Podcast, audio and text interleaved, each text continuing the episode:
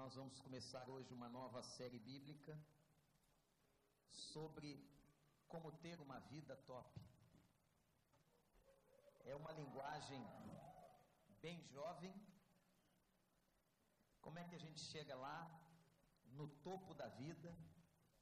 Como é que a gente pode tirar da vida as melhores coisas? Numa época em que a gente liga os meios de comunicação, é só sofrimento. E nós vamos ver biblicamente como é que nós podemos ter essa vida top. Serão sete domingos, anote aí. Sete domingos, cada domingo nós vamos enfatizar uma área da vida. E vai culminar que no oitavo domingo Lá em outubro nós estaremos aqui com a presença do Heavy Carrier no Summit. E Summit, a palavra em inglês significa topo. Então, na verdade, nós vamos ter aqui oito domingos, onde nós vamos falar de como ter uma vida top.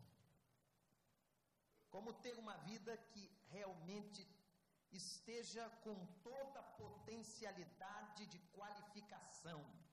Eu tenho dito muito isso aqui para a nossa liderança. Nós queremos células top.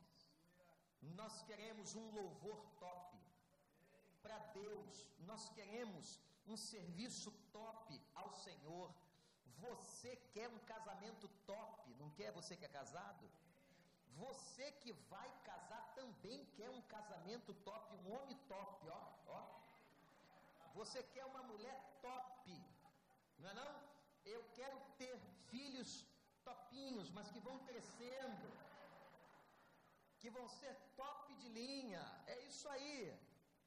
Deu para entender? Conceito difícil de top, não é? É chegar lá no alto, é chegar num lugar de excelência é chegar no lugar mais importante que eu posso chegar.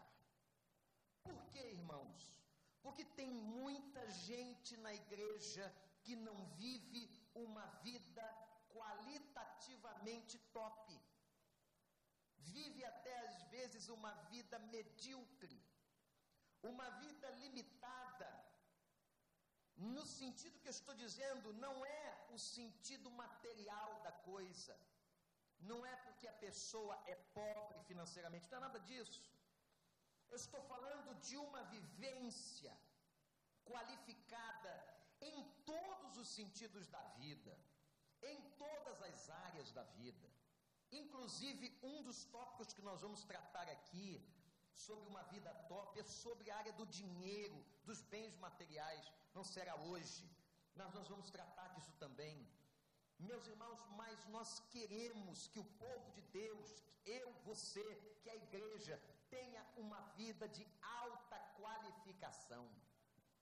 Para tanto, eu quero te convidar agora a abrir a carta, ou melhor, o Evangelho de João, no capítulo 10. E nós vamos ler aqui um versículo que é um versículo, versículo basilar de tudo que eu estou dizendo, que embasa toda esta argumentação e esta tese. Jesus está falando sobre as ovelhas, o rebanho, o pastoreio. Versículo 7, ele diz assim: Digo-lhes a verdade, eu sou a porta das ovelhas. Todos os que vieram antes de mim eram ladrões e assaltantes, mas as ovelhas não os ouviram. Eu sou a porta, e quem entra por mim será salvo. Aleluia. Entrará, sairá e encontrará pastagem. O ladrão vem apenas para roubar, matar destruir. Eu vim para que tenham vida e a tenham abundantemente. Eu vim para que tenham vida e a tenham abundantemente o texto está falando de qualidade de vida. O que é uma vida abundante? Uma vida top, uma vida qualificada. Eu quero nesse domingo começar por uma das áreas mais importantes, que é a área de saúde. Como é que eu posso ter uma vida top se eu não tenho saúde? A importância de cuidarmos da nossa saúde e sermos pessoas saudáveis em todos os níveis. Você não quer ter saúde? Eu me lembro que a minha avó dizia para a gente sempre: o bem mais valioso que uma pessoa pode ter é a sua saúde. Não adianta nada se você tem dinheiro e não tem saúde para gozar do seu dinheiro. Você pode ter muitas coisas na vida, mas se você não for saudável, você não vai a lugar algum. Nós vamos começar falando de saúde, a começar pelo corpo. O mundo tem dado uma lição para nós. O mundo está falando cada vez mais das descobertas científicas, tecnológicas que ajudam a qualidade da saúde física.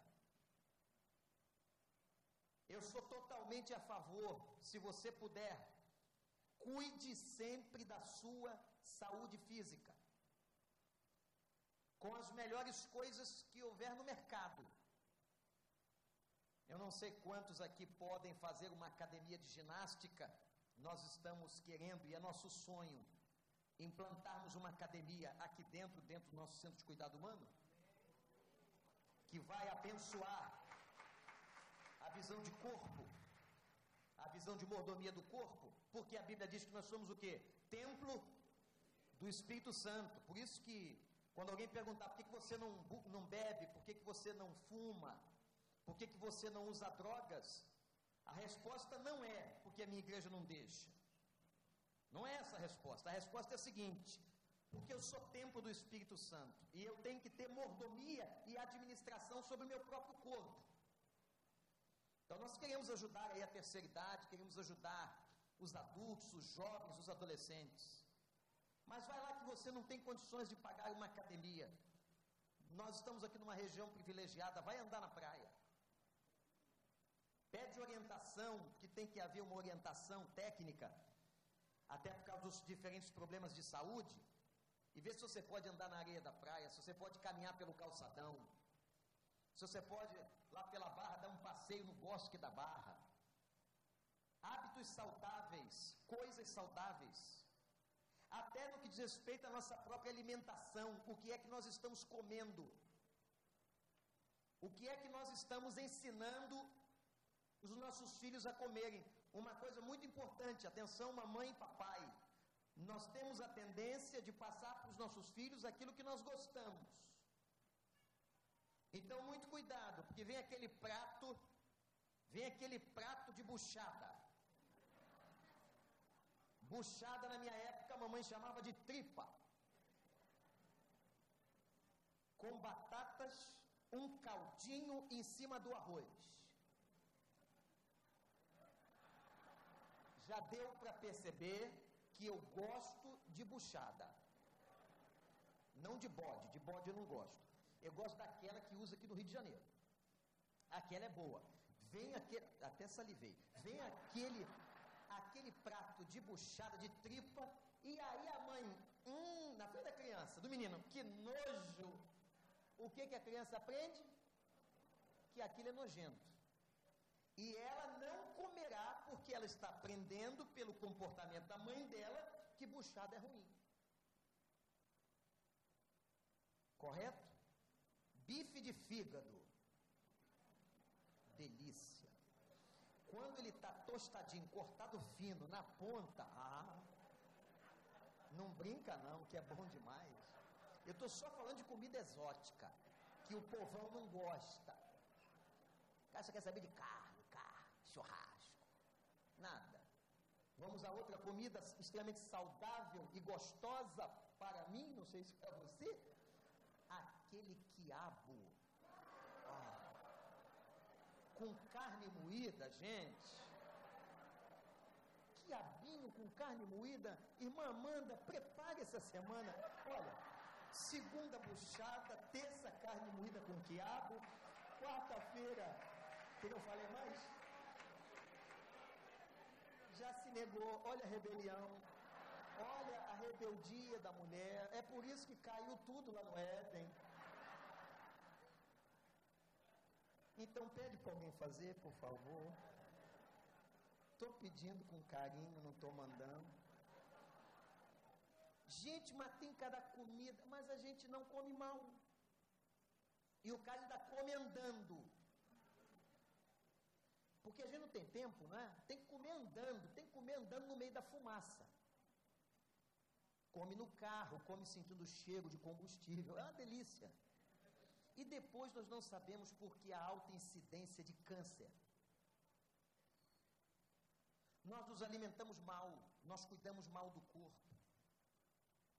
E a igreja tem que ensinar isso, porque vida abundante, vida de qualificação, passa necessariamente pelo corpo. Não adianta esse papo você dizer assim, ah, mas eu vou morrer um dia. Ok, mas você não pode antecipar o dia. Tem que cuidar do seu corpo. Se você pode, faz os seus exames de saúde com regularidade. Dê a sua caminhada, evite aquilo que os médicos estão dizendo que não é bom para você. Por que, que você insiste? Isto é pecado. Quando eu agrido o meu corpo, isso é pecado. Agora, pecado também é tudo que é excesso. Eu não estou dizendo aqui para você não comer nada, não estou dizendo isso. Quem vai saber disso é o seu nutricionista, seu médico, não é? Ah, pastor, então vai começar uma, uma seleção, uma aula que eu posso comer hambúrguer. Converse com o seu médico. Agora, tudo que é exagerado, o hambúrguer é um bife industrializado. Dizem que a batata que é produzida num restaurante desse famoso, que fica aquela durinha, sequinha, sabe como é que é? Leia sobre a propriedade desta batata. Talvez nunca mais você a coma. 14 anos de idade eu fui trabalhar. Não tinha carteira assinada, nem foi trabalho escravo, fique tranquilo, eu quis ir trabalhar. E com 14 anos eu fui ajudar como. Eu era ajudante de um caminhão que entregava doce. Olha isso. Então carregava o caminhão de doce, mas era doce de pobre, tá, gente? Não era aqueles doces sofisticados, você chega numa festa de casamento, nem nome você sabe daquilo. Não, era pingo de leite, era pé de moleque, aí jogava tudo dentro doce de abóbora, aquele que tinha um coração. Era aquilo que eu entregava, Maria Mole. Maria Mole. Entreguei muita Maria Mole. E o que, que eu tinha? Quando eu recebia o, o troquinho lá que o dono me dava da, da, empresa, era porque eu comprava meu tênis, que eu ia no Maracanã e etc. O que eu fazia naquela época, 14 anos de idade. Um dia o cara disse: Nós vamos ter que ir lá na fábrica do pingo de leite. E, só que é longe a beça. Longe a beça. Eu já fiquei assim preocupado. Né? Meus irmãos, quando eu vi como eles faziam o pingo de leite, eu nunca mais consegui comer. Botava, vou dizer aqui, hein? Vou dizer, vou dizer, vou dizer sim. Botavam a massa do pingo de leite no chão e um cara pisava na massa para lá e para cá. Quando ela direitinha, ele vinha cortando com estilete, depois fazendo quadradinho, botava o docinho de leite na embalagem plástica e você come. O chão da fábrica era cimento sujo. Tá vendo por que, que você ficou assim? Olha para o seu corpinho e lembra quanto pingo de leite você comeu na sua vida. Ah, não faz mal não, é só um pinguinho de leite. Eu tenho um, eu tenho um, vou contar aqui, mas não vou contar para ninguém. Eu tenho um, um vício. Ó, pastor viciado, eu tenho um vício. Vou para você lembrando, hein, Daniel? Se eu chegar num restaurante, eu não sou muito atraído desses doces aí, esses. É, não, é bonito tal. Petit gâteau. Né? Aqueles doces lindos. Não, agora, se eu ver uma paçoca, aquela mesma, aquela paçoquinha no papel amarelo, aquilo é bom demais. Sou viciado naquilo. Eu sinto todo o meu corpo gritando: pega, pega, pega, pega, pega. Pega, pega, paga e pega, né? Ou pega e paga. Eu não posso ver aquele negócio. Não me dê de presente só porque eu falei isso que eu não quero. Que se você me der, eu vou comer. E não tá. Eu não fui nunca numa fábrica de paçoquinha, mas eu imagino que deve ser uma maravilha a fábrica de paçoquinha.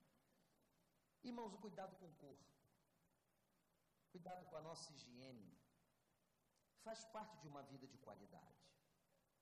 Talvez você nunca tenha ouvido numa pregação alguma coisa que te dissesse isso. Isso é de Deus. Mas eu quero ir para um outro campo. Eu quero para um campo muito mais delicado, que é o campo da alma. O campo físico, a gente conhece bem. O campo físico a gente vê o que está acontecendo com ele a olhos nus. Mas e o campo das emoções? Quando os gregos começaram a dizer que nós éramos seres que tínhamos uma alma, nos estudos aristotélicos, que nós tínhamos uma parte que não é visível, isso começou a ganhar corpo e hoje é um dos pontos mais estudados na ciência. A questão da alma e da emoção humana. A psicologia é fascinante, o estudo do comportamento, mas é extremamente complexo. E uma coisa interessante, quando você vem para a igreja, entra numa célula, ou vai para um discipulado, você aprende sobre tudo. Você aprende a ler a Bíblia, você aprende a orar, você aprende sobre amar as pessoas, você aprende sobre ser dizimista, você aprende sobre missões, você aprende sobre evangelismo, mas você não aprende sobre o que significa ter uma vida emocional saudável. Que tanto quanto o campo do corpo, a alma é fundamental. E igualmente o que chamamos de espiritual. Houve uma época se entendia o ser humano na sua constituição como corpo, alma e espírito. Na verdade, são dimensões. O homem é corpo, o homem é alma, é psique, é a nossa caixa emocional, e o homem é um ser espiritual que se comunica com um transcendente, que ora a Deus. Mas o conceito, tanto teológico, como antropológico, como filosófico, mostra para nós, e eu creio nisso, que o homem é um ser integrado, inteiro. O que significa dizer que quando uma dessas nossas dimensões vai mal, tudo é afetado. Vocês querem ver uma coisa? Se uma pessoa está doente, ela não, pode estar totalmente bem nas suas emoções. Ela está no leito de um hospital, ela não pode estar totalmente bem na sua vida espiritual, ela não pode estar na igreja com seu povo. Ela está limitada. Quando uma pessoa está adoecida emocionalmente, por exemplo, ela não está bem espiritualmente. Ela não está bem nos seus relacionamentos, em casa ou fora de casa. E nós sabemos hoje que isso afeta a saúde física. Uma pessoa que está mal espiritualmente é afetada no seu corpo. Ela começa a fazer coisas que desagradam a Deus, que vão contra a sua saúde física, a sua saúde emocional. Ora, o que, que eu quero dizer com essa palavra? Que nós somos um ser inteiro. E Jesus diz assim: Eu sou a porta. Eu sou a porta das ovelhas, não tem outra. É quando vocês passam por mim, isto é, quando vocês se convertem, quando vocês aceitam o Evangelho, vocês entram numa dimensão de vida e para um único destino. Olhe para cá. O destino de todo crente, segundo esse texto, é ter uma vida saudável em Cristo Jesus, nosso Senhor.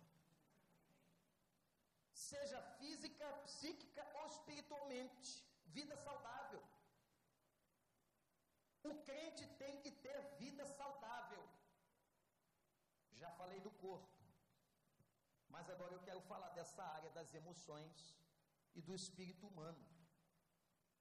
Há uma ciência hoje que é chamada, e uma ciência muito desenvolvida, que está sendo estudada, chamada ciência da psicossomática. O que são doenças psicossomáticas? Na verdade, esta palavra é uma palavra de composição com base grega, são duas palavras. Psico, que vem de psique, que é alma, daí origina a palavra psicologia, logia é estudo, estudo da alma. E soma, no grego, é corpo. Ora, o que é uma doença psicossomática? É uma doença de características ou de natureza emocional que afeta o corpo do indivíduo. Algum tempo atrás, um estudo foi desenvolvido pela Universidade da Califórnia, em que 80% dos casos de câncer, não importava qual câncer, tinham relações com questões emocionais. Hoje se sabe que o câncer de mama tem a ver com questões do afeto. Doenças psicossomáticas são questões da emoção humana que afetam o nosso corpo. E não tem jeito. Uma coisa está ligada à outra. Mas nunca a gente aprendeu na igreja como é que a gente é saudável emocionalmente. E eu digo aos irmãos sem medo de errar, irmãos. Tem muita gente adoecida nas nossas igrejas. Muita gente doente emocionalmente, muita gente magoada. Muita gente que, por exemplo, não sabe o que fazer com a depressão. A depressão é uma doença grave de estado bioquímico. Por isso que dependendo do grau de depressão, a depressão tem três níveis importantes: o fraco, o moderado e o intenso. Se uma pessoa está em nível moderado ou intenso, talvez, e o intenso necessariamente, precisará de medicação. Por isso Deus deixou a ciência descobrir os fármacos, os remédios, que não podem ser ministrados como o brasileiro ministra. Ah, me dá um Rivotril aí, me dá um. Que isso? Tem que haver uma orientação. Porque o que funciona no corpo de uma pessoa bem pode não funcionar no corpo de outra. Este é o problema, por exemplo, de remédios psiquiátricos. Em que uma pessoa toma e diz assim: fez muito bem para mim, toma você também. E aquela pessoa que está tomando aquela medicação se sente muito mal, não se adapta àqueles componentes. Porque cada ser humano é um ser humano, cada genética é uma genética. Quantos não sabem lidar com a sua própria depressão? Às vezes essa depressão tem uma linhagem genética, detonada por uma situação social, por uma perda. Quantos não sabem lidar com a ansiedade? A ansiedade é um assunto tão grave, irmãos, hoje, porque o, pró o próprio movimento do mundo leva você a ser uma pessoa ansiosa. A própria vida, o próprio corre-corre. Ansiedade é um assunto tão grave que há pessoas com alto grau de ansiedade, por exemplo, que não conseguem ler a Bíblia. Porque ela está lendo a Bíblia, mas ela está pensando que tem que telefonar, ela está pensando no trabalho. Ela tem um nível de agitação, de desconcentração, provocado muitas vezes pela ansiedade. Não estou dizendo que é o único motivo, mas a ansiedade faz isso também, que ela não consegue ler. Ela não consegue se concentrar num livro. Eu tenho conversado com muita gente, pastor, eu não consigo ler um livro. Eu não consigo ler a Bíblia. Ah, porque eu não consigo me concentrar. Ela não consegue. Às vezes, pode ser, tem que consultar a quem de direito, a base disso é um problema na ansiedade. De um tempo para cá, por exemplo, surgiu inúmeras pessoas apresentando um diagnóstico de síndrome de pânico. Pessoas que entram em pânico que sentem a garganta fechar e que acham que vão morrer. E às vezes isso dá dentro do avião. Eu já vi um caso dentro de um avião, eu estava lá também. É desesperador, difícil para uma comissária de bordo resolver o problema. São todas doenças das emoções. E que ninguém fala na igreja. Sabe por quê? Porque tem vergonha. Isso não se fala. Quando você diz a alguém que alguém precisa de ajuda, buscar um médico, principalmente nessa área emocional e médica, ele diz para você assim: Pastor, eu não sou maluco. Não, cara, eu não estou dizendo que você é maluco. Eu até, se puder te ajudar, eu quero dizer para você que eu sou um pouco maluco. Eu sei que você não é, mas eu sou. Que tem um texto na Bíblia que diz assim: de louco e não sei o quê, todo mundo tem um pouco. Não está na Bíblia. Foi só uma pegadinha pastoral, ok? Eu sou um pouco maluco, mas você não é, eu sei. Mas você precisa. O cara tem preconceito. Eu não vou procurar esse tipo de ajuda. E aí, a qualidade de vida que ele tem é aquém do que poderia ser. Poderia ser um casamento melhor, poderia ser um profissional melhor, poderia se relacionar melhor com a, com a igreja, com as pessoas, com os vizinhos, mas não, por quê? Porque ele tem problemas que não são resolvidos nem tratados.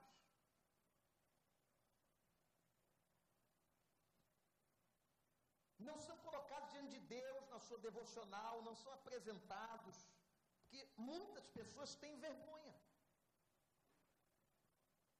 Gente, o pecado destruiu a nossa estrutura física, emocional e espiritual. Quando Moisés perguntou para Deus: O que eu direi quando perguntarem o teu nome? Ele disse o quê? Diga ao povo que eu sou. Esse texto é lindo, não dá para a gente pregar aqui, mas o que Deus está dizendo é da sua completude, inteireza, integridade. Deus é um ser total, completo, perfeito e inteiro.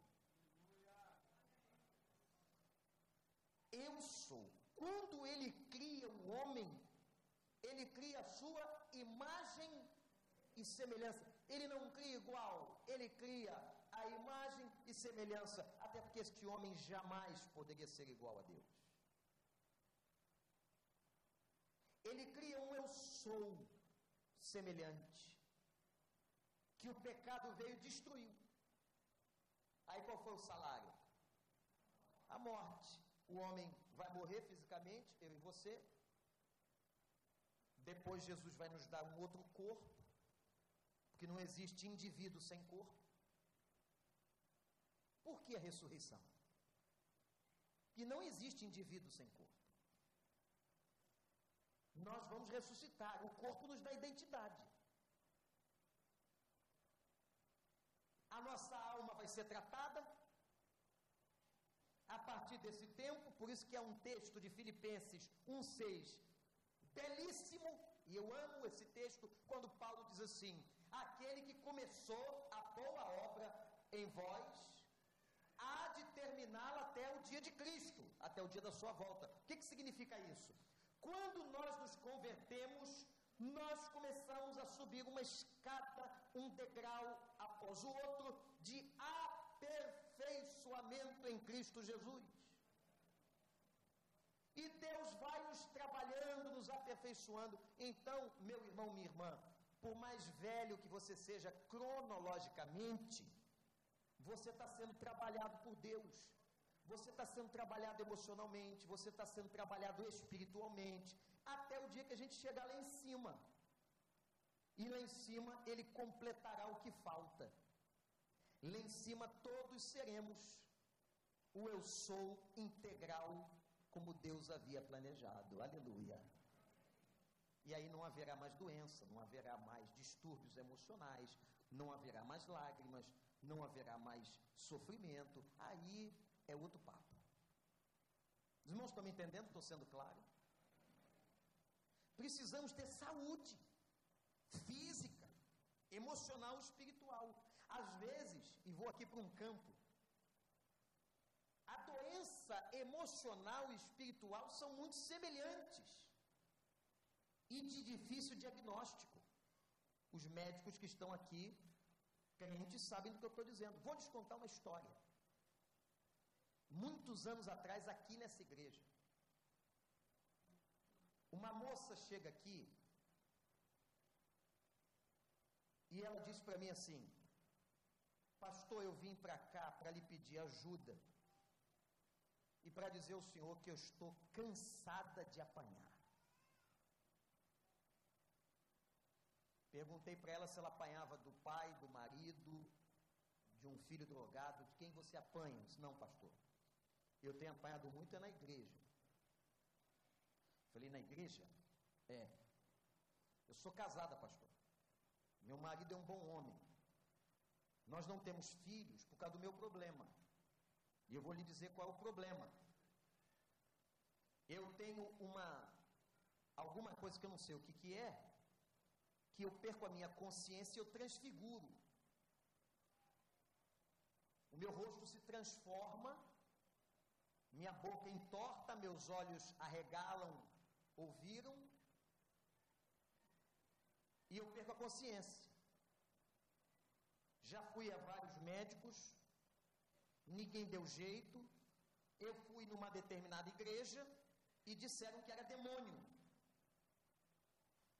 E passaram horas expulsando os demônios, chamaram reforço. Sabe quando chama reforço para expulsar demônio?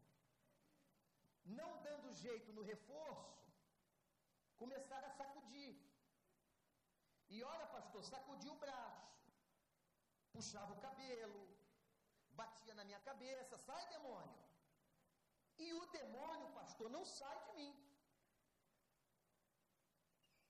Meus irmãos, nós temos que ter a, a bússola na mão, que é só a palavra de Deus que vai discernir toda heresia, toda bobagem que hoje está sendo pregada, inclusive na televisão. Que me impressiona, tem igrejas lotadas de gente ensinando besteira. Peguei a Bíblia, e a Bíblia diz que se uma pessoa tem o Espírito Santo, ela é templo do Espírito, selada com o Espírito, 1 João capítulo 5, e o maligno não lhe toca.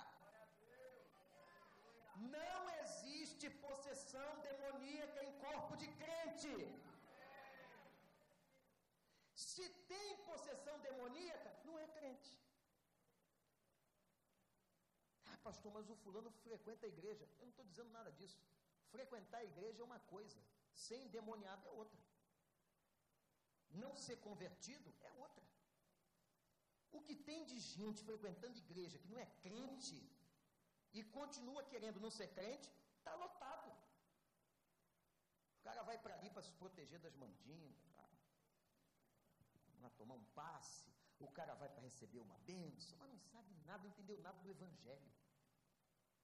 Não entendeu nada sobre renúncia, negar a si mesmo, tomar a sua cruz.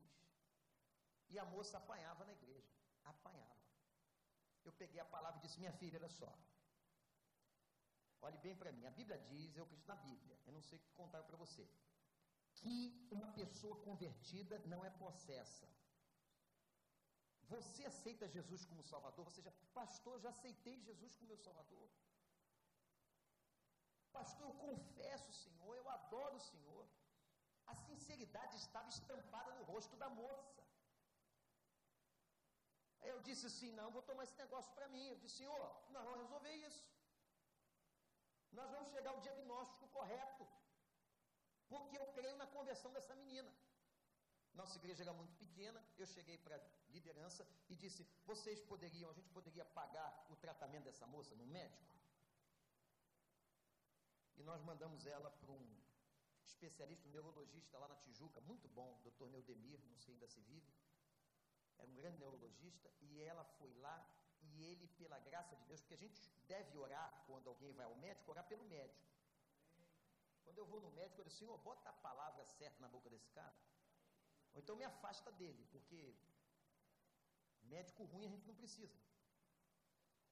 Nós oramos e quando ele diagnosticou, ele disse: ela tem uma espécie, eu não sou médico, uma espécie rara de epilepsia. Tem uma coisa que é raríssima da gente ver, fez todos os exames. E eu disse: e aí, doutor, tem cura? Ele disse: tem controle. Ela vai poder continuar o casamento, ter o filho dela que ela sonha, porque ela tinha medo de ter um bebê e ela transfigurar. Um dia, gente, eu vi ela transfigurar na minha frente no gabinete. É pavoroso o que acontece com o rosto da pessoa. Ela perdeu a consciência por alguns minutos e se virava toda, a boca ia para o lado, era um negócio terrível. E eu ali orando por ela, porque o que eu podia fazer, ele disse: tem uma medicação que eu vou passar, era uma medicação manipulada. Ele passou a medicação, meus irmãos, coloquem entre aspas, nunca mais o demônio pegou ela. Sabe por quê? Não era demônio. E vou avisar você: demônio não se trata com remédio, demônio se trata com oração. Demônio você tem que dar uma ordem que ele vai sair. E também não precisa fazer show, espetáculo, de expulsão de demônio, não precisa fazer entrevista. Aqui quem tem que ser entrevistado é Jesus. Demônio não, demônio tem que ir embora. E aqui é lugar dos servos de Deus, é lugar da presença dos anjos. Tem gente que adora ver demônio na igreja. Pastor, não vai ter um demoninho aí pulando? Não, não aqui não. Leva para sua casa. Quer tanto? Compra um. E outra, para você ter a presença de um demônio, basta chamar, eles vão com maior alegria. Ô bicho obediente, quer, gostou? Vai, leva casa, brinca em casa, entrevista, qual é o seu nome, quantos anos você tem. O cara quer fazer igual Jesus fez. Que é lugar do Senhor. Agora, como diagnosticar o que é que é espiritual e o que, que é doença, o que, que é emoção humana, isso é muito difícil. Quando Jesus vem, ele usa uma expressão muito linda. Quando eu disse a vocês que o eu sou foi quebrado, aí ele, Jesus, quando chega, ele começa a falar eu sou. Vocês já observaram quantas vezes no Novo Testamento a expressão eu sou é apresentada? No grego é assim, egoimi, egoimi. Diz assim, eu sou a porta, eu sou o caminho, eu sou a verdade, eu sou a vida, eu sou o bom pastor, eu sou o pão da vida, sou, eu sou, eu sou. O que, que ele está dizendo? Eu sou aquele que restauro o eu sou da sua vida. Eu sou o ser completo que morrerei por você e te darei suficiência, plenitude, qualidade. Eu vim para que tenham vida e a tenham com abundância. Vida medíocre não é vida de crente. Tem que tratar. Aí em Mateus 4, 23 ele diz assim: Eu vim olha isso, gente, curar toda sorte de doenças e enfermidades. Ah, eu fui lá para o texto. Sinônimo, não é? Para nós é quase que sinônimo. Doença e enfermidade é a mesma coisa. Lá não. No texto do Novo Testamento, no grego, doença se referia às questões do corpo, enquanto que enfermidade se referia aos aspectos da emoção humana, da alma humana. Sabe o que Jesus está dizendo? Eu não vim apenas salvar o espírito, eu vim curar toda doença e toda enfermidade. Eu posso dar jeito, de acordo com a soberania de meu Pai. Vou lhes fazer uma pergunta para os irmãos entenderem, e alguns não compreendem isso. O único dom no Novo Testamento que está no plural é o de cura. Leiam. É o único dom que fala assim: dons de curar. É o único dom que acontece de maneira pontual na vida de um crente. É muito simples entender isso na prática. Jesus não curou todos os cegos de Jericó. Quando ele foi no tanque de Betesda, tinha todos os doentes ali. Dezenas e centenas. Ele curou um. Por quê? Porque o Evangelho de João vai dizer que as curas que Jesus fez não eram um objetivo em si mesmos. Mas as curas que Jesus fez eram sinais que apontavam para a salvação, para a grandeza dele, para o poder dele. Então, quando ele curava, ele não estava só querendo aliviar e trazer bem-estar bem social à pessoa, bem-estar físico, bem-estar psicológico. Ele curava para mostrar a todos o seu poder e a sua glória. Quando ele curou o leproso, ele disse: Vá ao sacerdote e mostra para ele o que foi feito. Mas Jesus não curou todos os leprosos da cidade. Não curou todos os cegos da cidade. Não curou todos os paralíticos da cidade. Aí você perguntar por que, que um foi e o outro não foi. Olhe para mim que eu vou responder. Não sei. Soberania de Deus, irmãos. Deuteronômio 29, 29, há coisas que não nos foi dada a conhecer. Se todo mundo que tivesse dom de curar, tivesse o dom permanentemente, eu mandava um para o Inca, um para o Getúlio Vargas, e eles iam sobre cada leito e levantava todo mundo. Não é isso que acontece, não. Os dons de curar são peculiares. Agora, Deus pode? Deus pode. O problema é saber se Ele quer. E o problema é saber por que, que Ele não quer. Qual é o propósito? Por que, que Deus quis curar aquela pessoa? Ou por que, que Deus não quis curar aquela pessoa? Qual é o motivo que ele deixou aquela pessoa morrer? Qual é o motivo que ele não deixou aquela pessoa morrer? O pastor Ediléo domingo contou a experiência de um homem que ressuscitou. Mas eles ressuscitaram todos os mortos da Indonésia? Não. São experiências debaixo da soberania de Deus. Mistérios que nós não entendemos. Quando ele diz eu vim curar doenças e enfermidades, ele está dizendo eu tenho o poder para curar todo mundo, no corpo e na alma. Agora, quem decide se vai curar sou eu e não é você. Decisão parte da soberania de Deus. Agora, qual é o meu trabalho?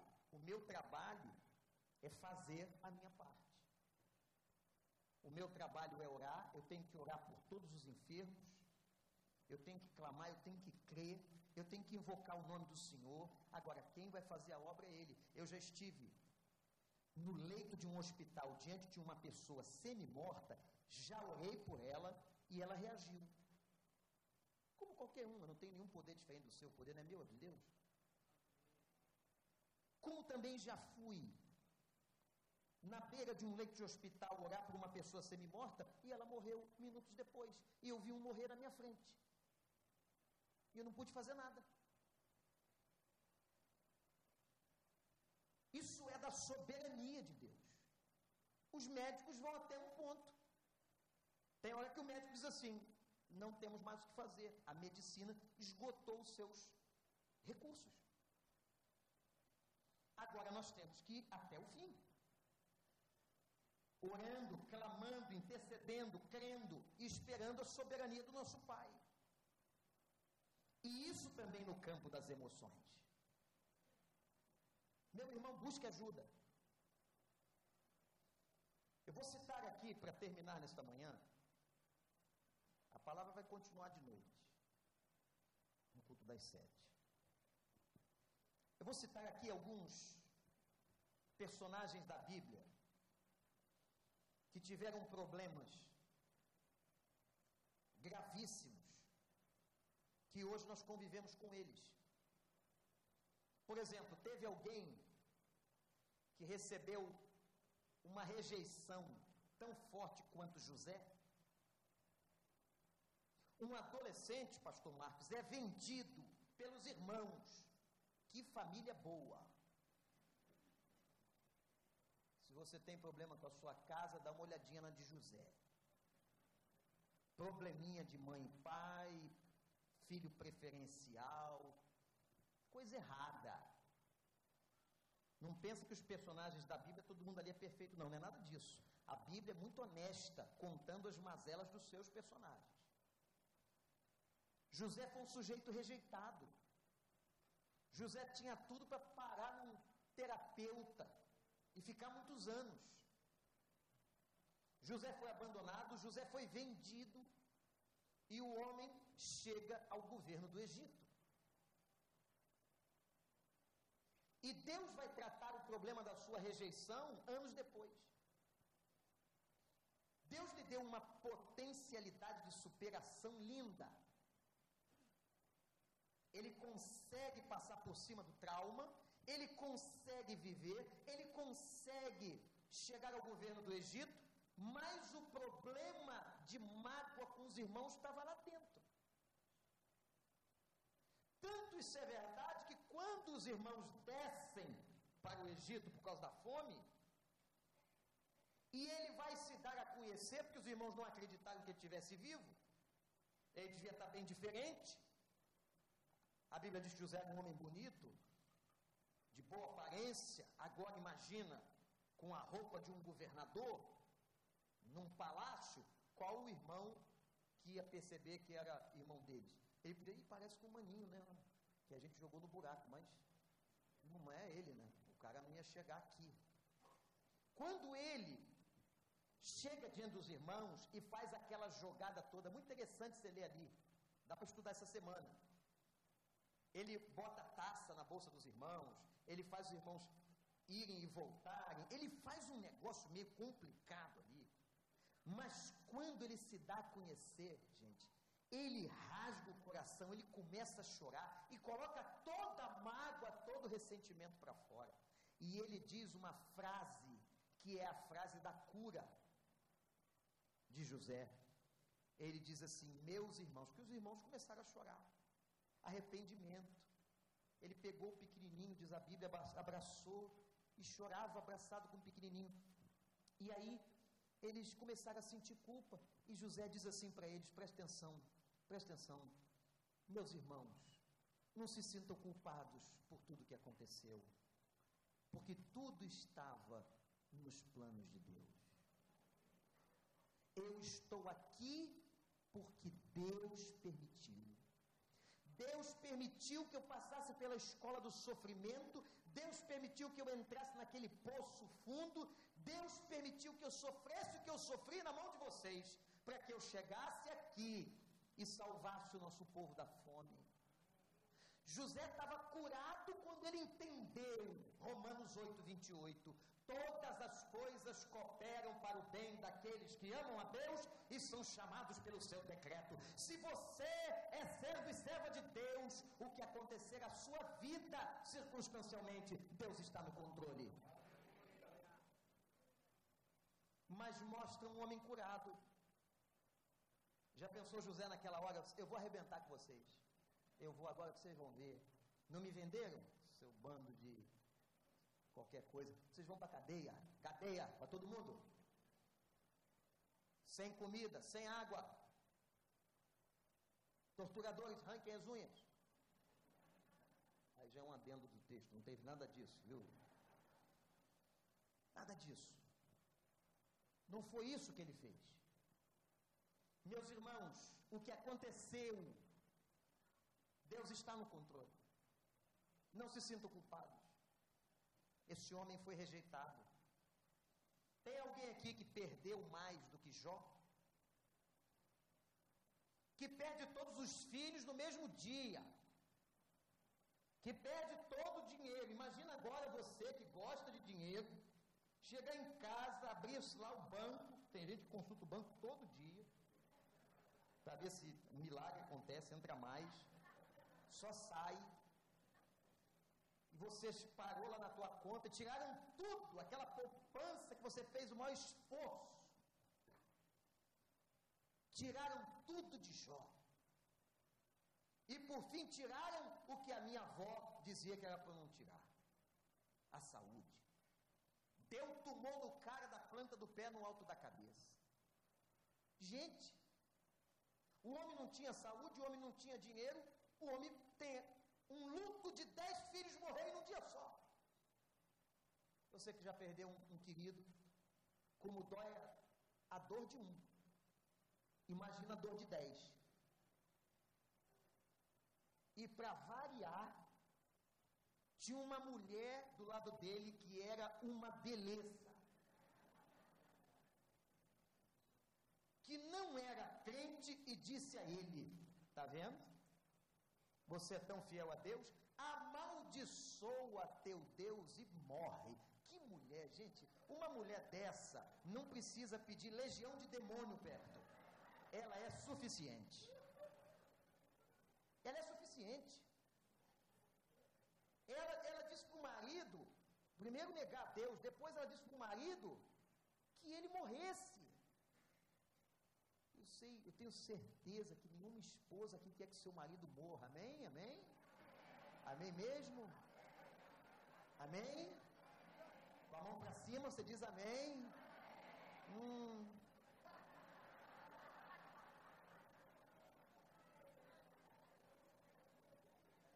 No outro dia uma pessoa disse que queria casar de novo, viu?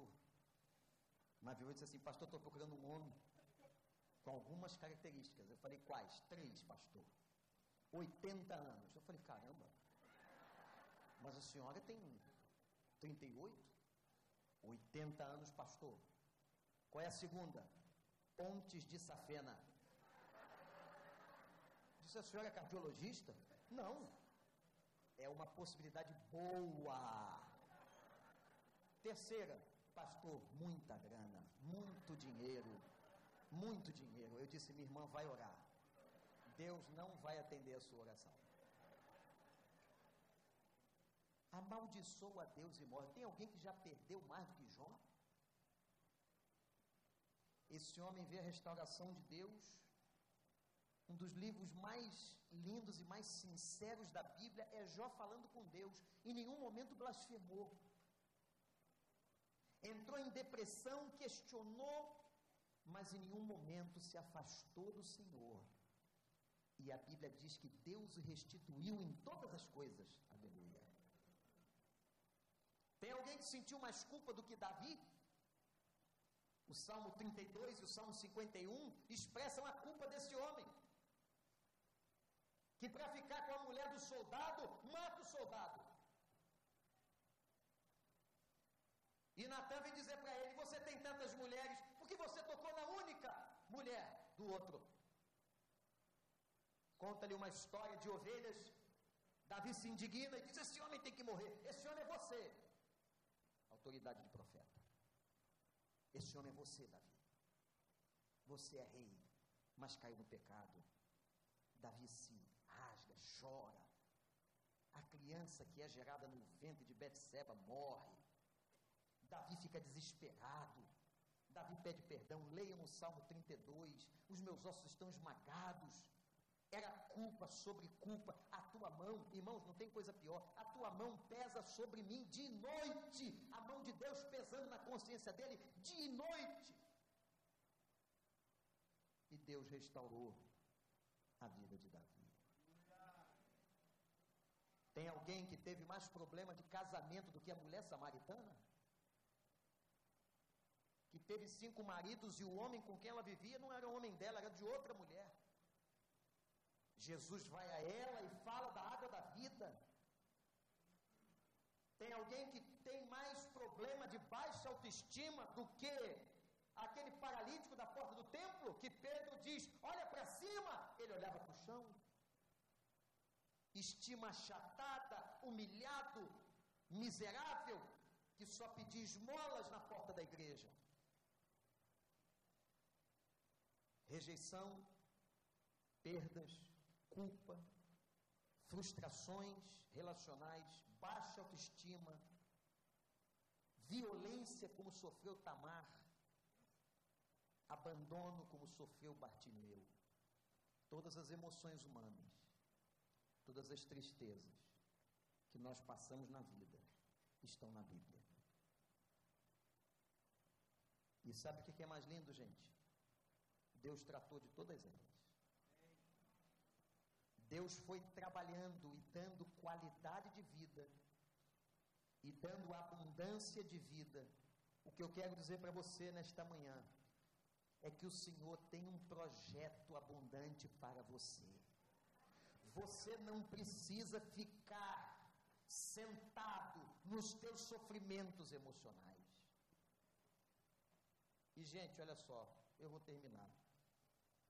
Vocês estão me vendo andar aqui? Vocês estão vendo uma mala? Estão vendo uma mala? Pode falar, estou com uma mala aqui do meu lado. Vocês estão vendo? Não estão vendo a mala? Tem certeza que vocês não estão vendo? A mala está aqui. Quando eu saí da minha casa, eu trouxe a minha mala. Você trouxe a sua. Os traumas, as marcas e as emoções que a vida nos imprimiu. Eu trago minha, na minha mala as questões com os meus pais, com os meus irmãos, as decepções com as pessoas, e que coisa interessante é a memória afetiva do ser humano. Olha para mim. Você se lembra com muito mais frequência das coisas boas ou ruins? Ruins. A nossa memória afetiva, por causa do pecado, traz a nós as coisas ruins. Por isso que a Bíblia diz assim: lembre e traga à memória aquilo que te dá esperança. A Bíblia fala que a gente controla. Pense nas coisas que são de cima. Então, a própria palavra de Deus nos ensina a saúde emocional. Minha mala está aqui. A sua mala está aí. Aí sabe o que acontece? Quando a gente vai conviver junto, a minha mala começa a bater com a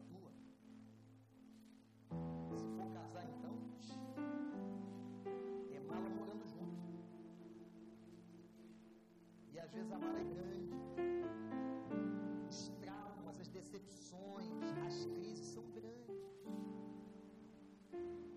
E aí você diz, pastor, como é que eu me livro disso aqui? Como é que eu me livro de um pai que abusou de mim criança? Como é que eu me livro de um marido que dava tapa